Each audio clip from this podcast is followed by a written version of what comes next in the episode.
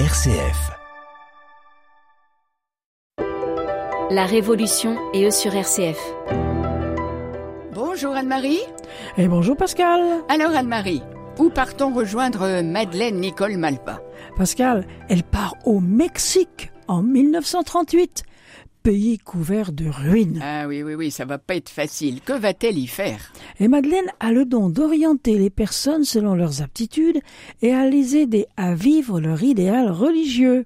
La Société des filles du cœur de Marie va lui donner, je pense, une nouvelle mission. Eh oui, moins de neuf ans après son arrivée au Mexique, elle devient supérieure provinciale de l'Amérique centrale. Elle voyage beaucoup et les filles du cœur de Marie se sentent retrempées dans leur vocation, raffermies dans leur don total. Sa simplicité gagne tous les cœurs et son esprit religieux lui attire la considération des autorités ecclésiastiques qui la secondent dans les entreprises. Quand tu dis entreprise, qu'entreprend-elle? Eh bien voilà, à Mexico, elle fonde une grande œuvre d'éducation populaire, Pierre-Joseph de Clorivière, qui reçoit plus de 1500 enfants de la banlieue de Mexico. Mais comment a-t-elle commencé euh, l'œuvre, tu le sais? Eh bien voilà, elle débute par le catéchisme, puis sur un terrain cédé par la ville, elle fait construire une école et un dispensaire, le tout sans ressources. Et Madeleine disait Saint Joseph donne toujours, mais il ne donne pas d'avance. Ça, c'est pas mal. Et c'est tout? Oh non, non, non. Pour les milieux plus aisés, elle fonde l'Institut social familial ménager dans une belle maison offerte par une fille du cœur de Marie. Tu sais, Anne-Marie, j'ai visité ces établissements lors de mes voyages au Mexique. Et plus, ils ont donné naissance à une école de formation d'institutrices et de services social. Madeleine se voit chargée d'autres pays, dit-on.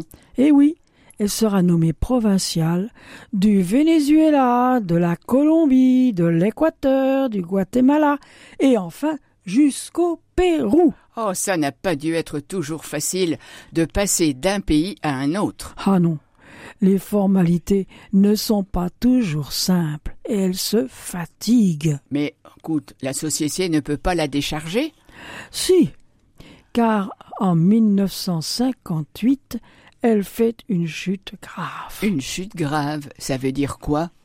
Eh bien voilà, elle devient supérieure de Quito en Équateur et Guatemala.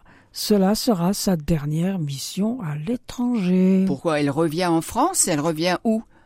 Eh oui, après une journée à la Maison Générale à Paris, entourée de ses anciennes venues d'Amérique pour une session, Madeleine, à Versailles, passe paisiblement dans son éternité le 4 février 1967.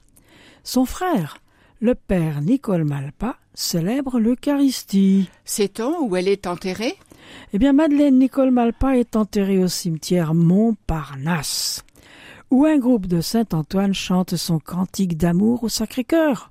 Seigneur, ô toi ma vie, ma force et mon ardeur, mon âme en toi ravie tressaille de bonheur. Eh bien, merci Anne-Marie pour cette vie de Madeleine Nicole Malpa. Au revoir, à la semaine prochaine. Et au revoir Pascal, nous continuerons la semaine prochaine avec une autre fille du cœur de Marie. Qui est allée où? À Quito. Anne-Marie, on le sait déjà.